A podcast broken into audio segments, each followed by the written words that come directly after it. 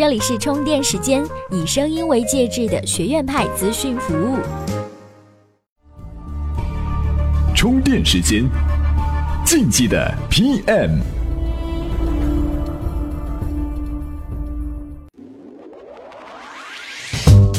iPhone 八、iPhone 八 Plus 和 iPhone X 如期发布，夜间呢上了全球头条。这已经不是一个只属于果粉的日子了，而是全球媒体的狂欢节。如此强大的影响力，源于庞大的果粉群体。果粉只是当今粉丝群体当中的一个缩影。由于呢，吸引新用户的成本变得越来越高，如何讨好忠实用户，对于品牌来说成为最优先的事项。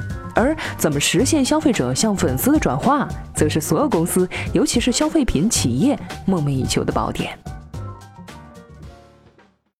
这里是充电时间，耳濡目染是最基础的学习，我们是其中最轻松的百分之二十。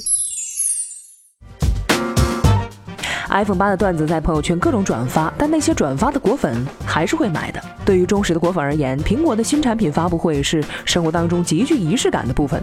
中国也曾经诞生过受益于粉丝经济的独角兽企业，那就是小米。然而近几年来，小米似乎不复当年勇，不但手机占有率从2015年的百分之十五点一大幅下滑到2016年的百分之八点九，更有不少粉丝被华为、OPPO 乃至锤子横刀夺爱。为什么面对同样的竞争对手，果粉就可以边吐槽边掏出钱包，而米粉群体却如此的容易摇摆呢？第一，品牌调性。最早的小米呢，其实是自带发烧友光环的。然而以红米手机的推出为界限，小米手机呢一步步转向了性价比之路。对于粉丝而言，特别是八零九零后的年轻群体来说，小米手机曾经的极客属性是可以拿出来炫耀的资本。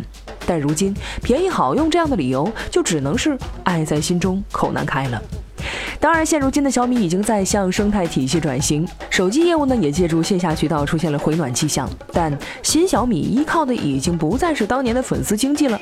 与此同时，苹果手机始终保持了高价姿态，就算是曾经推出的低价版本，比如说 iPhone 5C，也只是象征性的向下低了低头。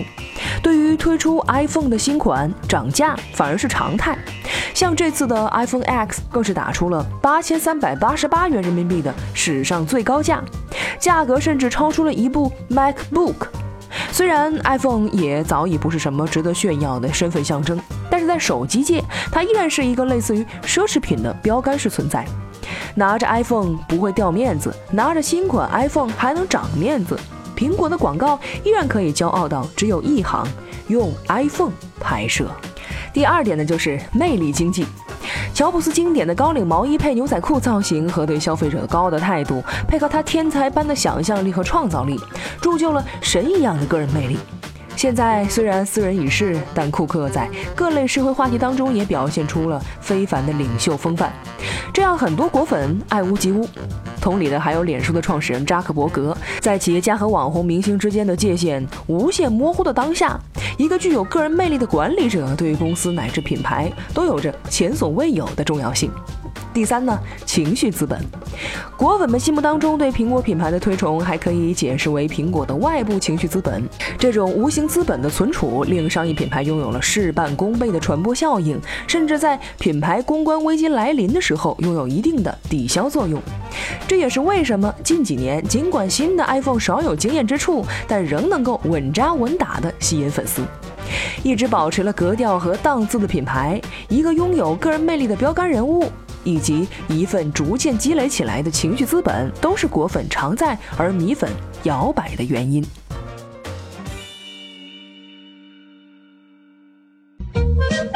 美玉必知。呃，充电语录。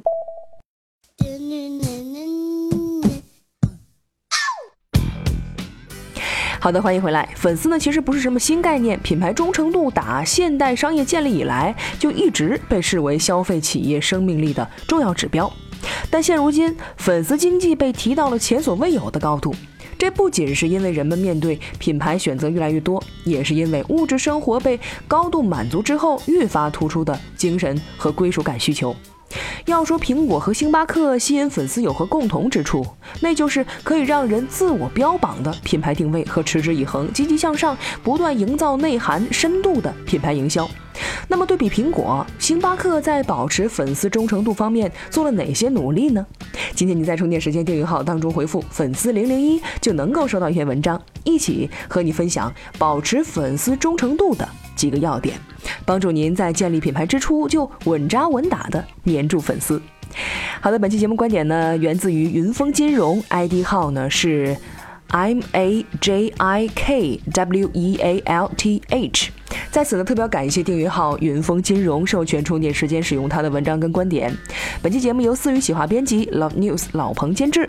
别忘了今天充电时间的今日关键词：粉丝零零一。那今天的节目呢就是这样了，感谢您的收听，我们下期再见。